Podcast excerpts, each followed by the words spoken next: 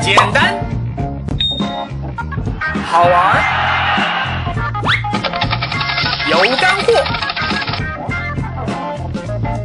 理财就是理生活，让我们一起听力哥说理财。力哥说理财，简单又好玩。大家好，在开始今天节目之前啊，我先做一个小广告。有很多荔枝啊，是在像优酷这样的视频网站，或者是像喜马拉雅这样的音频网站上，一直定期收看或者收听力哥的节目的，但是一直没有添加过力哥的官方微信号。添加力哥的官方公众微信号啊，有这么几个好处：第一，你可以第一时间看到力哥发布的最新节目。第二，所有力哥节目的文字版的完整内容都在力哥说理财的微信公众号里有，你可以找到，看得更加清楚全面。第三，如果你有一些理财疑问啊，你也可以通过微信公众号的后台和力哥直接进行互动。所以，赶快添加力哥说理财的微信公众号吧。方法也很简单，只要在微信的公众号搜索界面里输入“力哥说理财”啊，或者简单点就输“力哥”两个字，你就能够。找到李哥的微信号了。好，言归正传，开始今天的节目。前段时间啊，泛亚事件，哎呀，闹得沸沸扬扬。受害者啊，先是跑到昆明的泛亚总部去那个集会游行，然后呢，又跑到云南省政府去集会。后来吧，可能是觉得说，云南呢毕竟是中国的边疆地区啊，啊，你在这里闹，这个社会影响不够大。所以后来他们不得了啊！他们组织了上万人跑到上海静安寺门前集会，还打出横幅，说什么希望菩萨保佑他们能讨回血汗钱。第二天呢，他们又紧接着跑到北京金融街上的证监会门口集会，哇，那个黑压压一大片啊，武警都跑出来站岗啊！这一下子彻底把事情给闹大了。你想，这股市七八月份跌出翔了，都没有人去证监会闹事啊？哎。你这个东西，它明明是应该归云南当地的金融办管的事情，和北京的证监会有半毛钱关系啊？不归证监会管啊？证监会躺枪啊有木有啊？但是呢，哎，泛亚的投资者才不管呢，他们现在就是要把事情闹大，闹得全国人民都知道泛亚是个大骗子，这样他们才有可能惊动党中央啊，让党中央出手干预此事。这么一来，他们的血汗钱才有那么一丝的微弱希望，将来能讨回来。在第二期节目中啊，力哥当时说过，以后有机会啊，就会专门来讲讲理财防骗术。但防骗方面的知识，哎，这个讲起来很枯燥啊，一定要结合具体实实在在的案例讲起来，哎，那才有意思。所以呀，今天力哥就准备拿泛亚骗局作为第一期理财防骗术的案例啊，这是一个系列话题，今后力哥还会开讲其他的理财骗局。泛亚这个名字啊，如果不是因为现在出事了，很多人之前压根就没听说过。但力哥因为是一直在理财的媒体行业工作，所以很早以前就知道有泛亚这东西了。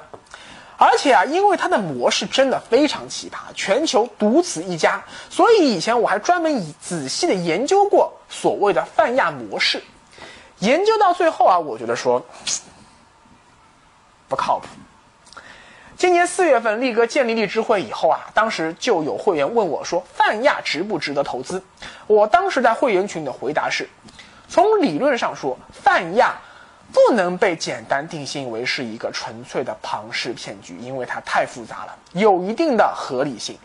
但是泛亚发展到今天这么大，因为信息不透明，你我觉得就很难说了嘛。所以说，我不建议你投资泛亚，而且我还说了一句狠话，说我这一辈子绝对不会投资泛亚啊啊！不信的话，所有力哥一千多个会员都可以为我作证，力哥当时就是这么说的。唉，没想到这话刚说完，才两个月，泛亚就真的出事了。那你可能会说了呀，泛亚，哎，你到底是何方神圣呐？今天会闹得这么大？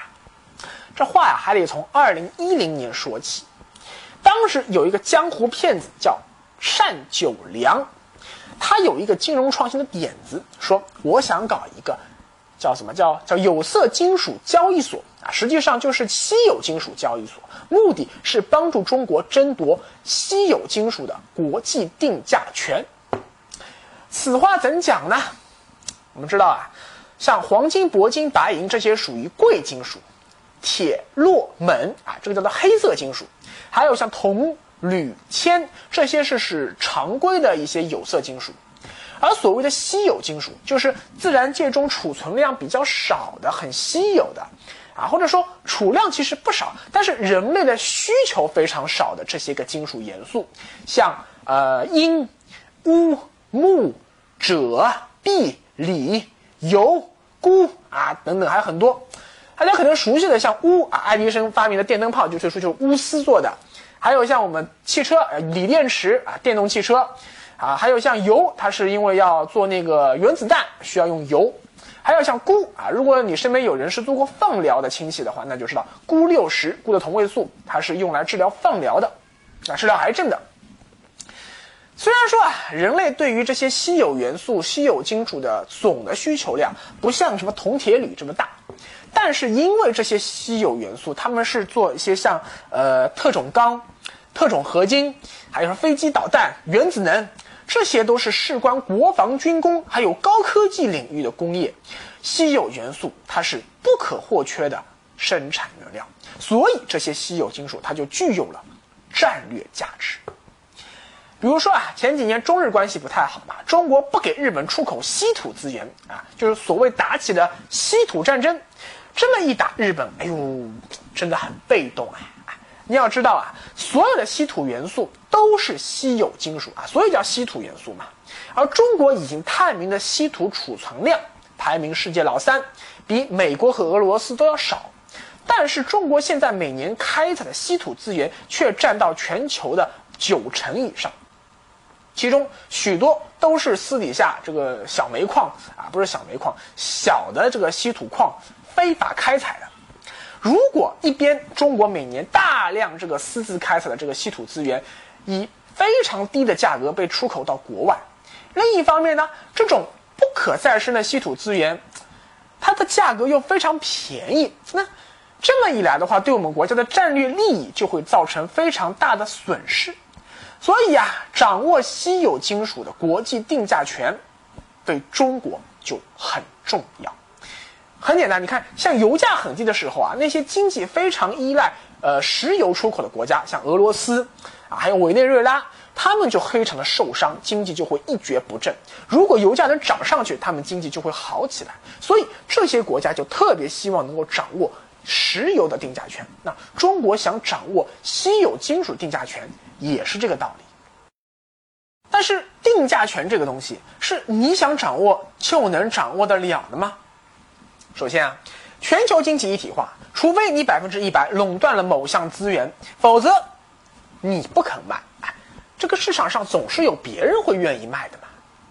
市场经济单靠一个国家啊，或者说一个交易所的力量是很难控制某种商品价格的。啊，就算是美国政府，他想要操控油价，那也是极其困难的。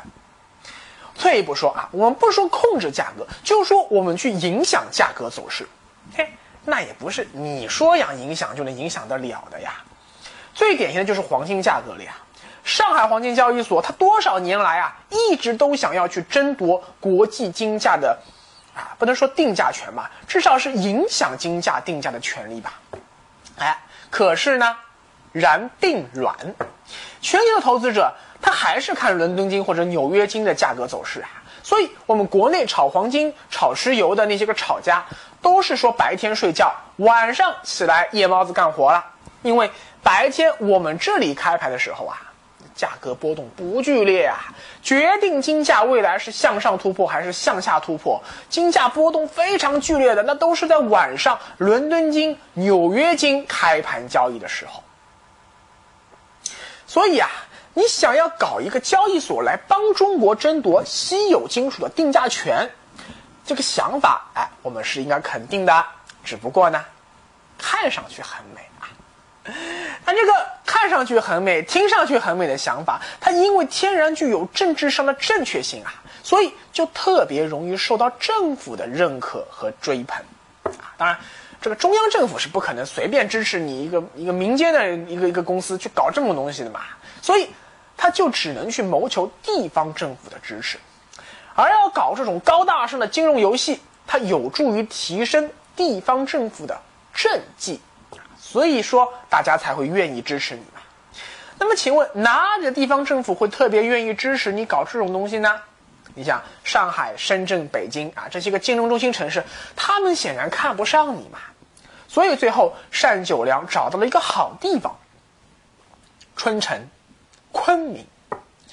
我为什么找这个地方呢？一来啊，是因为云南本身这个稀有金属的储藏量吧，那个本身不少啊。虽然它储藏量不像那个新疆、内蒙那么多，但是毕竟云南也多山啊，所以把交易所放在昆明，道理上它也说得过去。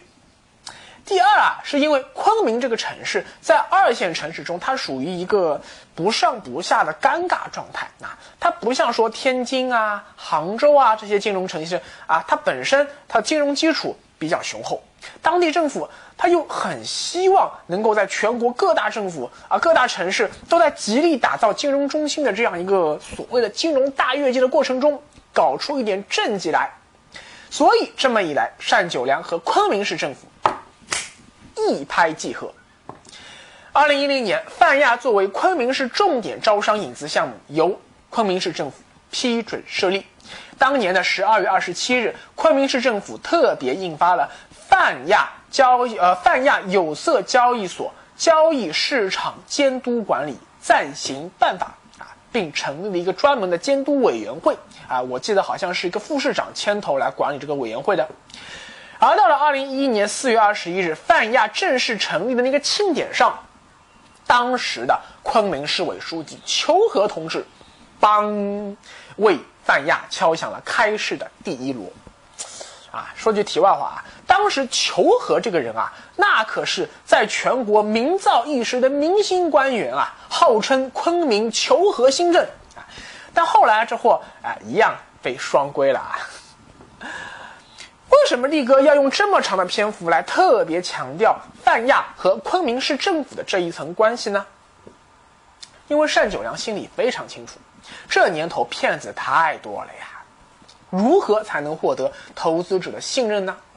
最有效的一个办法就是抱大腿，抱谁大腿？抱政府大腿嘛，让政府给我做信用背书，这样在一些不明真相的投资者眼里啊。泛亚它就不是一个简单的民间的金融交易所，而是具有政府背景的啊，甚至是有政府资质的啊，或者说是政府主导的一个正规的金融交易所。那大家就会想了呀，江湖骗子你骗一票就会跑路，政府哎，政府不会骗我吧？政府总不会跑路吧？所以，对泛亚来说啊，昆明市政府的强力支持是他能够做大做强的一个最基本的条件。乃至于说，一直到二零一五年，投资者已经出现提现困难，到处去投诉泛亚的时候，包括云云南省的一行三局在内的所有当地的金融监管部门啊，还在多次以红头文件的形式。不停的确认泛亚的这个业务合法合规，而且还在给泛亚做信融啊做信用背书，意思就是让投资者不要恐慌，不要挤兑，没问题的。为什么会这样啊？就是因为打一开始，单九良就抓住了你昆明市政府的软肋，你就是要把昆明打造成一个全球规模最大、最具影响力的稀有金属交易中心，你就是想要用泛亚来帮助中国争夺稀有金属定价权，这就是你可以向中央打报告邀功的政绩。因为你和泛亚之间的关系实在是太紧密了嘛，以至于后来说明明已经知道。泛亚问题很严重，没有办法，不敢去查呀！啊，当地警察说的很清楚嘛，因为一查泛亚就要死。力哥说理财简单又好玩，跟着力哥走，理财不用愁。但政府也不是傻子啊，如果你是一个很明显的、很 low 的庞氏骗局。政府怎么可能跑出来为你站台唱戏呢？所以啊，泛亚就想出了一套很复杂的交易系统。首先，泛亚号称他打造了一个公开透明的稀有金属信息交流和交易平台。因为稀有金属啊，你想本来产量就小，市场需求也很少。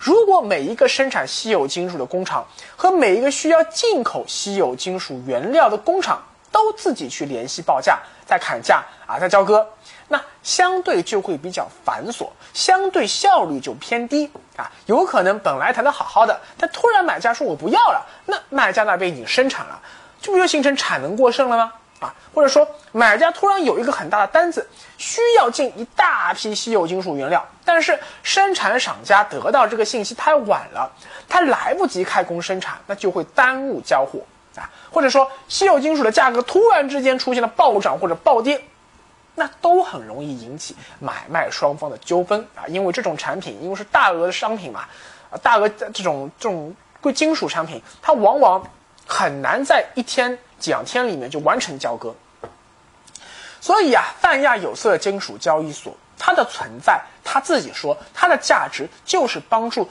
稀有金属生产的上下游企业之间合理安排生产的规模还有品种，从而可以降低经营的风险。而泛亚自己在其中呢，其实还充当了一个做市商的角色。什么叫做市商呢？就是说。当这个稀有金属价格暴跌的时候啊，我主动的去呃吸收过剩产能，然后呢让这个价格能够回稳。反过来说，如果价格暴涨的时候呢，我又主动的去出售我的库存来平抑这个价格。这个其实就有点像股市的平准基金一样，你买和卖啊都从我这边来。而这样的一个过程中间啊，泛亚自己它不但能赚钱。而且还能让稀有金属价格波动变得更平稳，有利于生产和交割，好事情吧？但问题是啊，之所以这货它名字叫做稀有金属，就是因为这个市场本身的供给和需求都非常少，否则的话，为什么国家不去办一个这样的交易所呢？如果泛亚它只是充当一个做市商的角色，那这其中的利润空间是非常有限的。泛亚也很难做大做强，所以泛亚就想到了杠杆交易。因为泛亚它实行的叫做全款全货制度啊，就是说买家在下订单买呃买这个货的时候啊，就要支付全部货款啊，没有什么说我先付一份定金啊，你再帮我去生产啊，等全部交割完之后啊交货了，然后我再把最后的尾款支付给你啊，没有这一说啊。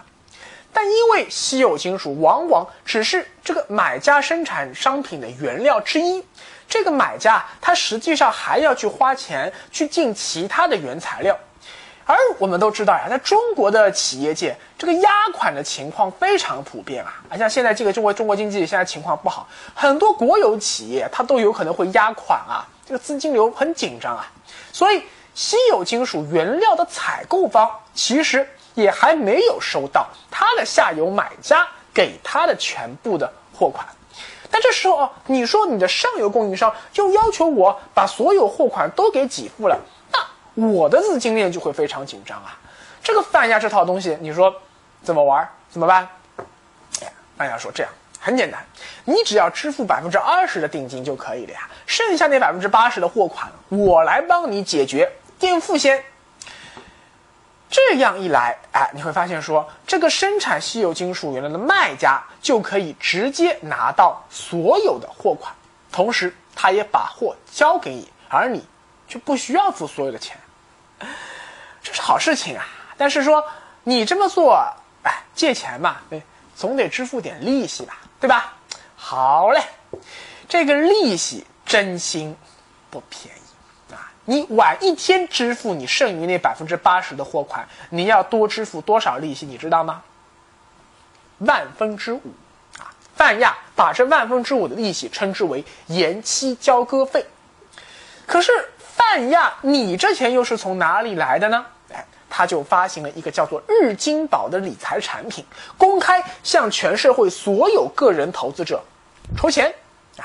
每签万分之五的延期交割费，交易所扣除万分之一点二五的管理费，那日金宝的持有人、投资人就可以赚到剩下每天万分之三点七五的利息。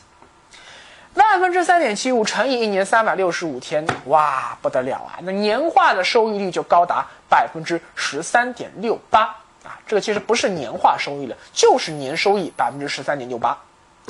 在二零一一年，国内还没有几家 P to P 公司的情况下，你说一年能给投资者百分之十三点六八的稳健投资回报，那人家肯定会怀疑呀，你这里面有投资风险啊，是不是骗子啊？毕竟那些问日金宝借钱来去买稀有金属的买家，他们也不是土豪啊，他们也是生产企业啊，生产利润也是有限的呀。信用卡罚息一天万分之五，哇！你压延期交割费和信用卡罚息一样高，请问这东西谁吃得消啊？而范亚给出的解释是，那些借钱的买家又不是傻子，他们也会去算账的呀，知道说，哎，这笔借款的成本非常高，所以就会迫使他们尽快筹集资金，完成交割。啊，不要再去继续支付这可怕的延期交割费了。所以实际上，日金宝只不过是给这些买家提供了，呃，按照银行的说法，应该叫做短期过桥贷款，过个桥而已啊，可能也就三五天啊，一两个礼拜，最多十几天就结束了。所以支付的总利息成本还是可控的。正是因为贷款时间很短，所以日金宝才敢不但号称保本保息，还可以随时赎回，因为都很短嘛。所以超高利息在泛亚这里，哎，不对了，不但不成为其巨大的投资风险，反而成为了倒逼借款人减少借款时间、控制经营风险的有效武器了。哎，你看泛亚是这个逻辑。好，我们现在来复盘一下啊。按照泛亚自己的说法，在这个金融游戏中，生产稀有金属的卖家啊，在刚刚签订买卖合同的时候就收到了全部的货款，消除了很常见的采购商压款的风险啊，他赚到了。而对于采购稀有金属的买家来说，虽然自己支付了很高昂的延期交割费，但是解决了自己资金链紧张、无力在下单的时候就支付全部货款的问题啊，这个不能说他赚到了吧？哎，只能说说，呃，他找到了一个采购原料时的一个高成本金融解决方案啊，对，这么说。而对于那些借钱给这些买家的人来说，哎，就是所谓日金宝的投资人来说，他充当了一个分级基金 A 类份额的角色啊，借钱给 B 类份额去投资，他不不需要承担贵金属价格啊，不是稀有金属价格本身涨跌的风险，所以。它是风险极低的，只需要每天雷打不动收利息就可以了。哎，他也赚到了吧？再看最后，泛亚本身，它一样可以赚到一笔不菲的管理费用，它也赚到了。所以。泛亚模式和力哥在第二季互联网金融篇节目里提到过的那个银行票据贴现业务啊，其实多少有那么一点异曲同工之妙，都是通过金融手段帮助企业更好的经营生产。所以从理论上说，这个金融游戏，按泛亚自己的说法，它是一个多赢的结局啊。但是理论上是这么说啊，不代表你现实中就能够这么玩啊。泛亚模式。